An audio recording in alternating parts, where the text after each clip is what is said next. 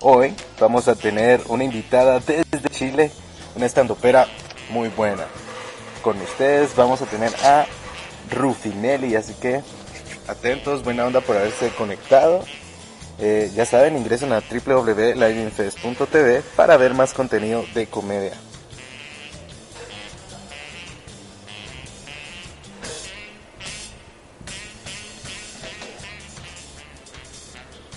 Hoy vamos a estar hablando de experiencias 420, ya que es el mes 420. Muy bien, ya está aquí Rufinelli. Hola Carlita. Hola Campbell.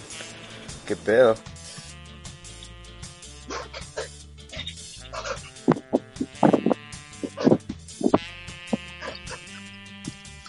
Hola, hola. Hola. ¿Cómo estás Rufinelli? Ay, aquí, recién despertando, con cara de sueño todavía. Buenos días, mano. Saludos desde Guate.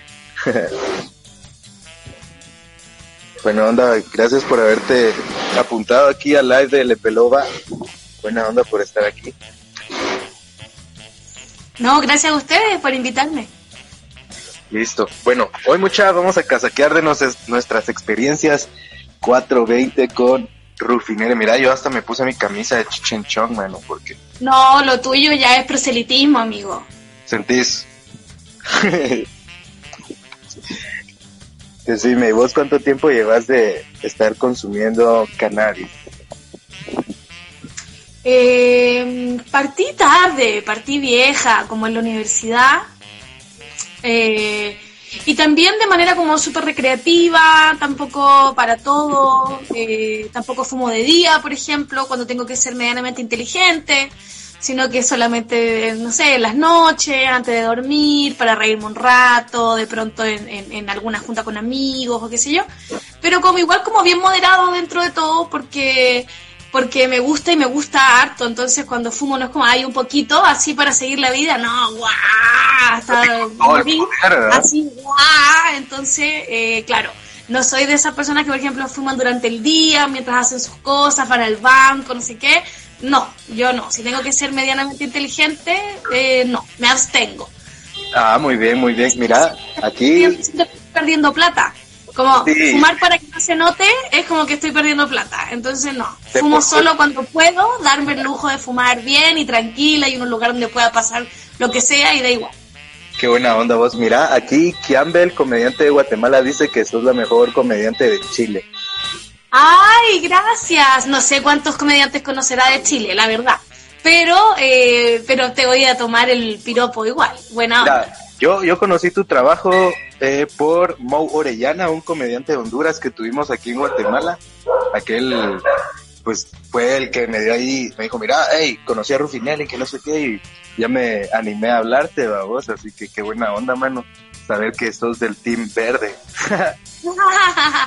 bueno, creo que hay pocos comediantes que no lo sean, en más o menor medida, pero creo que es como, sí, como súper expandido dentro de la comedia.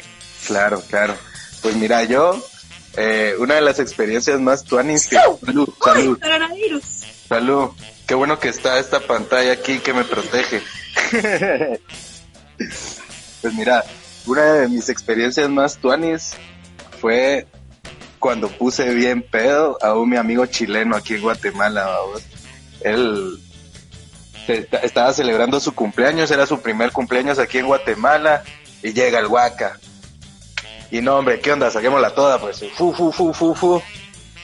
El brother se durmió en su propio cumpleaños. ¡Ay, pobre! No representó. Es que chileno, chileno, se confundió, No pobre. representó, Simón. ¿Y qué hacía un chileno en Guatemala? Hay pocos chilenos que van a Guatemala. Publicista. Yo trabajé en publicidad y aquel vino a hacer publicidad aquí en Guatemala. Y ya ves que aquí en mi país, con que tengas un acento extranjero, ya te pagan bien. Entonces, Ah, bueno, me voy para allá mañana, de una, venite. una vez que se reanuden los vuelos. Y solo, solo nos den ya día para que tengas y con todo. Y aparte que es sabido que una, una que es blanquita, vestudo, de ojos claros, a una le, pega- le pagan mejor en Centroamérica. Eso se sabe. Eso también se sabe. Pues, Se sabe. Y, y decime cuál es tu favorita, Indica Sativa. Eh, es que depende para qué, creo yo. Y, y la verdad, no siempre sé lo que estoy fumando, básicamente.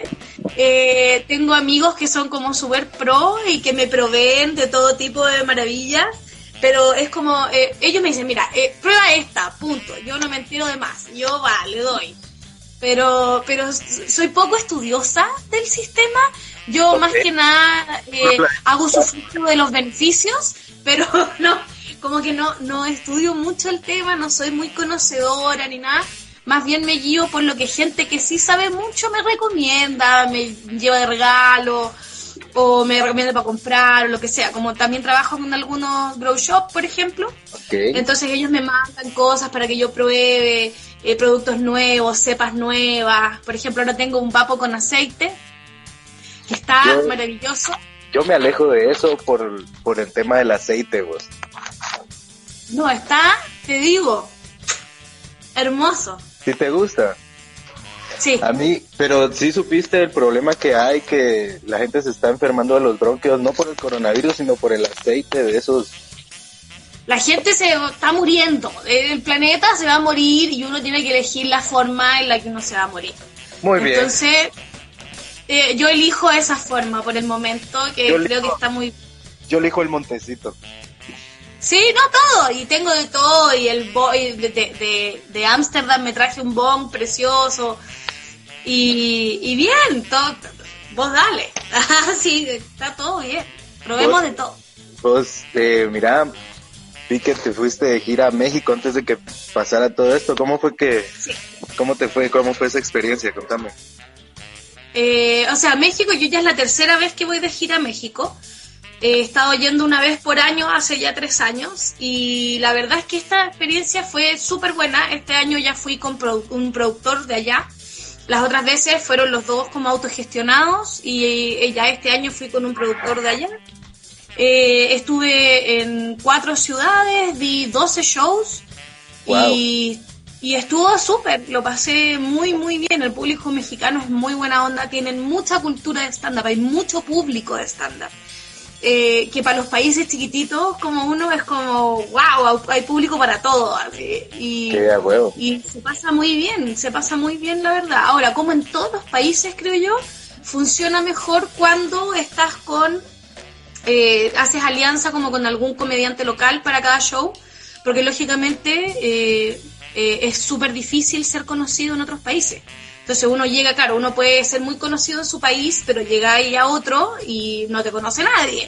Es más fácil que te recomiende un local y listo. Exacto, entonces cuando tienes un aval local, cuando tienes alguien que es conocido en ese país y que te y que te presta ropa, por decirlo así, que te ayuda, que te presta su público, que no sé, que te avala, eh, claro, es mucho más fácil. Y yo ya en México tengo un montón de amigos, claro, ya es tercera gira que hago allá, entonces ya conozco a casi todos los comediantes, conozco a todos los lugares de comedia, de hecho yo ya puedo gestionar directamente mis, mis shows directo con esos lugares de comedia porque ya los conozco a todos. Eh, y menos mal me ha ido bien, eh, siempre. Entonces como que siempre, bueno, cuando vuelvas nos avisas y hacemos otro show acá y todo. Pero eh, para eso hay que caminar en el desierto primero, pues ya hay que llegar sin que te conozca nadie y hacer relaciones públicas y ir a todos lados y conocer a todo el mundo, pero ese, ese es un trabajo que hay que hacer para, para que funcione en cualquier parte, desde tu país hasta ir a donde sea. ¿Y cuál es el, recuerdo que llevas aquí más en el Cora de México, de ese, de ese último viaje? Yo creo que el, el show que más me marcó fue el que hice en Ciudad Juárez porque a Ciudad Juárez como que no llega nada ni nadie porque es tan peligroso y tiene tanta mala fama eh, como ciudad tan peligrosa, sobre todo para las mujeres, que de hecho yo fui la primera mujer extranjera en hacer comedia en Ciudad Juárez.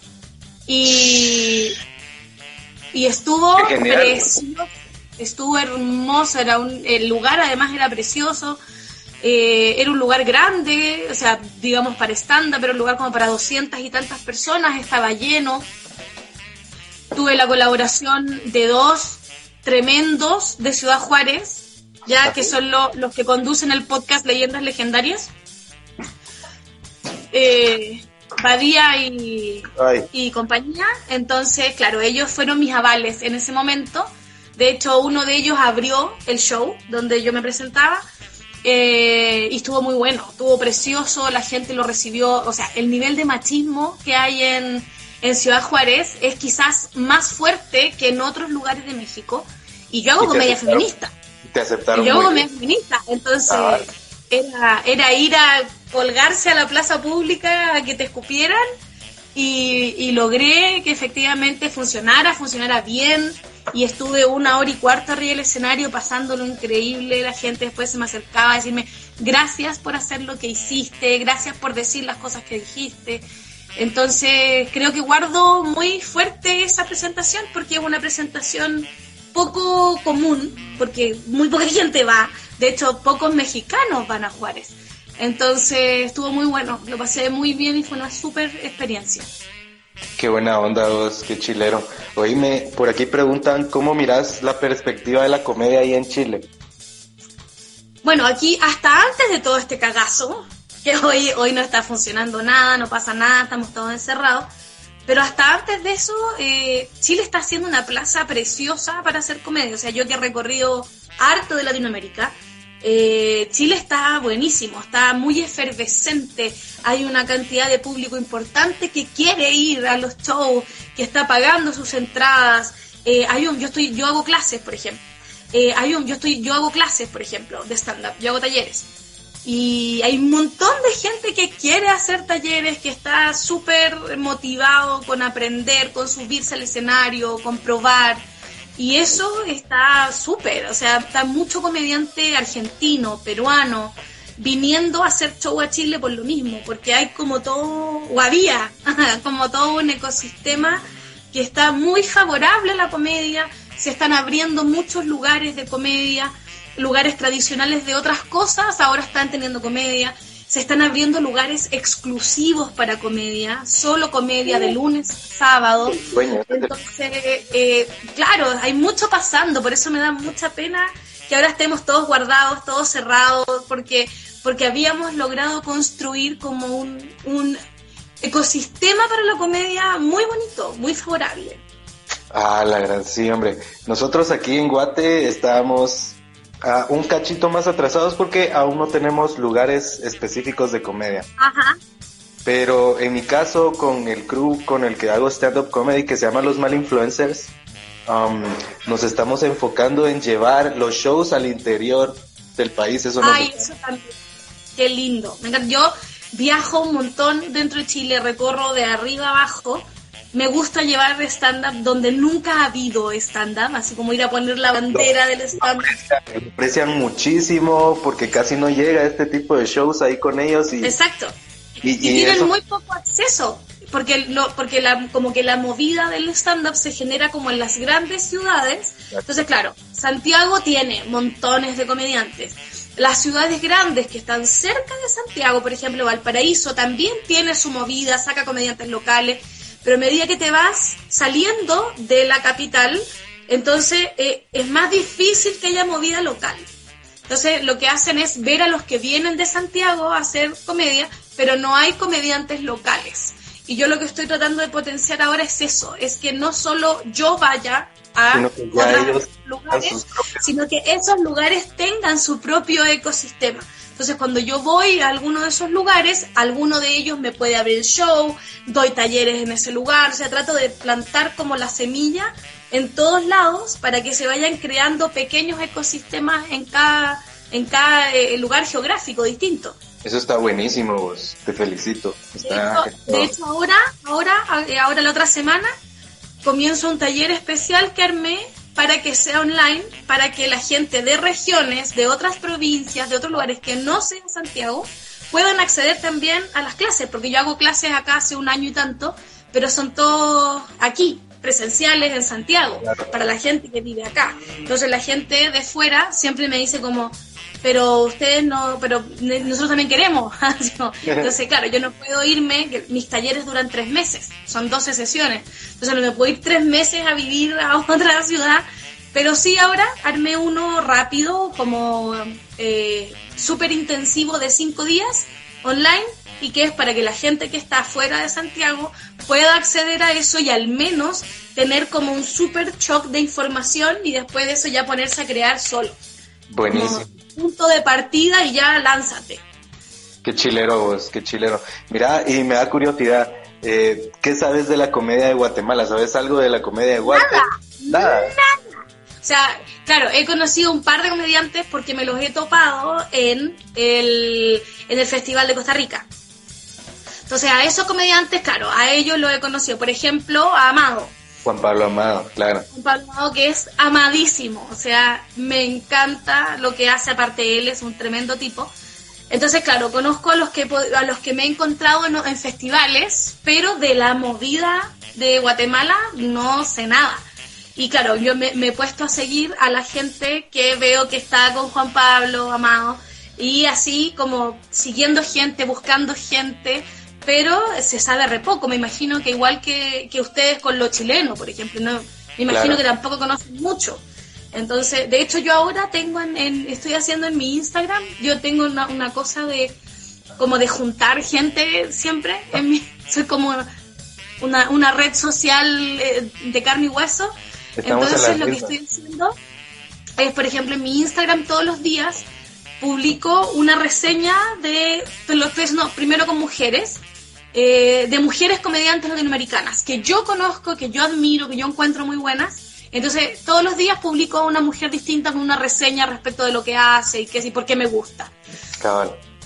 Y eso sirvió un montón para que, porque claro, nosotros estamos en Chile, al culo del mundo, donde se acaba el planeta Tierra. Entonces, eh, muchas veces no, tampoco no nos enteramos de lo que pasa en otros espacios, en otros países que están más cerca o más lejos, pero no nos enteramos. Entonces yo hice como ese espacio de todos los días ir publicando una distinta y hay un montón de gente de mis seguidores que ha empezado a seguir a esas otras comediantes. Entonces creo que también tenemos que hacer una suerte como de colaboración latinoamericana eh, para, que nos conozcamos en los otros países, para que colaboremos, para que nos invitemos. Yo acá a Chile estoy invitando comediantes de fuera todo el tiempo. Estoy haciendo shows con comediantes internacionales todo el tiempo porque, porque creo que es la única manera que el stand-up tiene de vivir, de, de cruzar. Lo único que nos queda es cruzar fronteras porque nuestros países son muy chiquititos. Exacto. Entonces, tenemos que poder apuntar a otros a otros espacios y creo que eso solo depende, no depende de los productores, eso depende de los estudiantes. Entonces, tenemos que ir inventando, inventando cosas para que, que nos conozcan otros lados, para hacernos amigos de comediantes de otros países para generar como lazos con otra gente que hace lo mismo en el continente. Me, me parece mucho tu forma de pensar porque aquí, como le peló va a la revista digital, eso es lo que estamos tratando de hacer. Ya estamos trabajando en la tercera temporada y la verdad se ve muy bien, me siento muy orgulloso del proyecto porque ya contamos con página web, tenemos un blog ahí donde estamos ahora posteando perfiles de los comediantes guatemaltecos, luego ya vamos a empezar con comediantes centroamericanos y nosotros en Lepelova hemos estado invitando comediantes de Centroamérica a hacer stand-up, batalla de comedia y sketches, Entonces, ahorita en la tercera temporada ya estábamos trabajando en traer ya comediantes de México, comediantes más de fuera, pero todo esto nos paró todo, entonces estamos usando las redes, es lo estamos todos en las mismas. Ahí sí que estamos usando lo, digital porque es, es nuestro fuerte como, como Live in Fest y entonces eh, qué bueno que podemos hacer este tipo de, charlas contigo y con otros comediantes y poder unir a, comediantes de toda Latinoamérica. Claro, de hecho, por ejemplo, nosotros creamos acá en Sudamérica algo que se llama Manzanas de Eva, que es un colectivo de mujeres que hacen stand-up en Latinoamérica y ya hay eh, mujeres de un montón de países y ahora nuestra idea era como ir a Centroamérica. Es como, ok. Yo te puedo recomendar. Yo te puedo recomendar ahí un par de comediantes. conozco pocas, entonces estoy tratando como de conocer más, de, enterarme de qué es lo que están haciendo, de qué tipo de comedia están haciendo también. Entonces hay como todo un... Y puedes seguir al colectivo, es arroba manzanas de Eva. Muy bien. Y ahí hay, hay comediantas de México, Perú, Colombia, Chile, eh, Argentina, Uruguay. Te voy a pasar, te voy a pasar los perfiles de las comediantes de aquí de Guate para que ya tengamos de, de Guate ahí representando. Aquí en Guatemala aquí en Guatemala está surgiendo un, un movimiento ahí muy curioso y están surgiendo nuevas comediantes que a pesar de que llevan poco tiempo, relativamente un año de hacer stand-up o menos, eh, la verdad están tirando muy buen material y, y, están representando muy bien, ¿verdad? Una de ellas es esa Debbie, es comediante de aquí de Guatemala, esa Debbie le abrió el show a Andrés Niño, que vino, un comediante colombiano. Y también ganó el reality, eh, una, una producción que hicimos con Live Fest, que era un reality de stand-up comedy. Ella, ella fue la ganadora, vamos. Ay, buenísimo. sí, nosotros así como buscando, buscando gente, queriendo conocer gente. Eh, por eso como tú me dijiste, oye, ¿quieres participar de esto? Por supuesto, ahora, vamos, no me baño, da igual, aparezco. Sí. Entonces, Claro, como, como de generar como una cofradía de comediantes donde puedan pasar cosas, establecerse sinergia, donde podamos inventar cosas en conjunto eh, para todos. O sea, yo, cuando, yo la primera vez que fui a México de gira fue con Manzanas de Eva. Y fue porque las Manzanas de Eva mexicanas eh, nos abrieron las puertas de sus lugares donde hacían shows, de su público, de los contactos que tenían. Entonces, lo mismo, la primera vez que muchas vinieron a Chile fue porque Manzanas de Eva, yo como representante chilena, les abrí las puertas de Chile, les puse a disposición el público, los lugares. Entonces, creo que es mucho más fácil hacer carrera dentro de Latinoamérica si colaboramos unos con otros. Si no, está muy difícil. Qué buena onda, vos, qué buena onda. Pues ya para estar aquí cerrando ya la entrevista, ¿Qué pensás de los comestibles? Ya vi que subiste ahí un brownie y toda la onda. Ay, mira, te voy a contar. Tuve una experiencia así del terror. Del culo, eh, ¿qué pasó? no, no, mi primer, mi primer comestible fue un brownie en Ámsterdam, en un coffee shop. Y estaba, te digo que no solo en términos, no solo en términos de droga, sino que en términos de pastelería de, una factura, de una factura, te digo, el mejor brownie que me he comido en la vida era ese. Ahora, estaba tan poderoso que nos comimos un brownie entre cuatro y eh, una de mis amigas terminó, nos fuimos después de vuelta caminando a la casa y una de mis amigas terminó sentada en el medio de la calle orinada. Ese era el nivel de locura, pero estuvo increíble. Después de eso, claro, no, no, no, tuve mucha más experiencia con, con comestibles. Y em, el primera, la primera vez que fui a México con gira de Manzanas de Eva, una de las comediantes mexicanas, Mónica Escobedo, ah. Sí, nos llevó de regalo, por cortesía de buena anfitriona que es, andaba con unas gomitas y con un restito de brownie que le había quedado. Y resulta que agarra las gomitas, que eran unos, como unos ositos, y me da a mí una patita del osito. Una patita. Y me dice, toma. Eh, no, pero le digo esa huevada, ¿cómo me das eso? una patita. Pero puta la huevada, le dije que qué falta de respeto. Me dice, tranquila, cómete la patita. Ah, me comí la patita y dije, no, esta huevada no me va a hacer nada. Y le digo, a ver, y ese brownie, y le quedaba así, un pedacito de brownie, así, así, no, no nada más.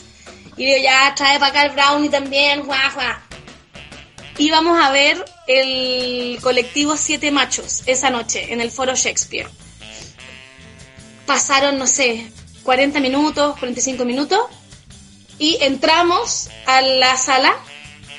Me reí con Siete Machos no sé si francamente el show era tan bueno. No puedo asegurar que el show era bueno. pero yo lo pasé que llegó un minuto en que casi me caigo de la banca donde estaba. O sea, ya era una locura. Eran las 4 de la mañana y estábamos en una taquería pidiendo postres. Pidiendo suspiro limeño, pidiendo creme brûlée. 4 de la mañana. 6 de la mañana llegamos a la casa al departamento donde estábamos alojando todas las manzanas. Y se nos metió un gato de la vecina al departamento y todas loquísimas tratando de encontrar el gato adentro de la casa. Dormimos, despertamos al día siguiente Y cuando despertamos, así como, ¿qué mierda pasó ayer? Y vemos el teléfono y, yo les digo así como, no, no, entiendo nada de anoche, como whatsappeando con los otros comediantes con los que habíamos estado. Ayer estuve en otra, no, no tengo idea lo que pasó, no sé qué, y otros responden, oh, yo también, yo, y ninguno dijo eso en la noche. Nadie, pensó, todos pensamos que solo nos estaba pasando a nosotros el haber quedado destruidos, pero resulta que al final habíamos todos pasado por lo mismo y fue muy chistoso, muchas horas de locura, muchas, demasiado. Así que no se junten con Mónica Escobedo cuando vayan a México. Es una pésima influencia. Y con Mónica Escobedo vamos a estar casaqueando el otro, el otro viernes, cabal. Recuérdale este episodio, recuérdaselo. muy bien. Vos, yo creo que fue, fue una pésima junta esa. Te lo voy a recordar.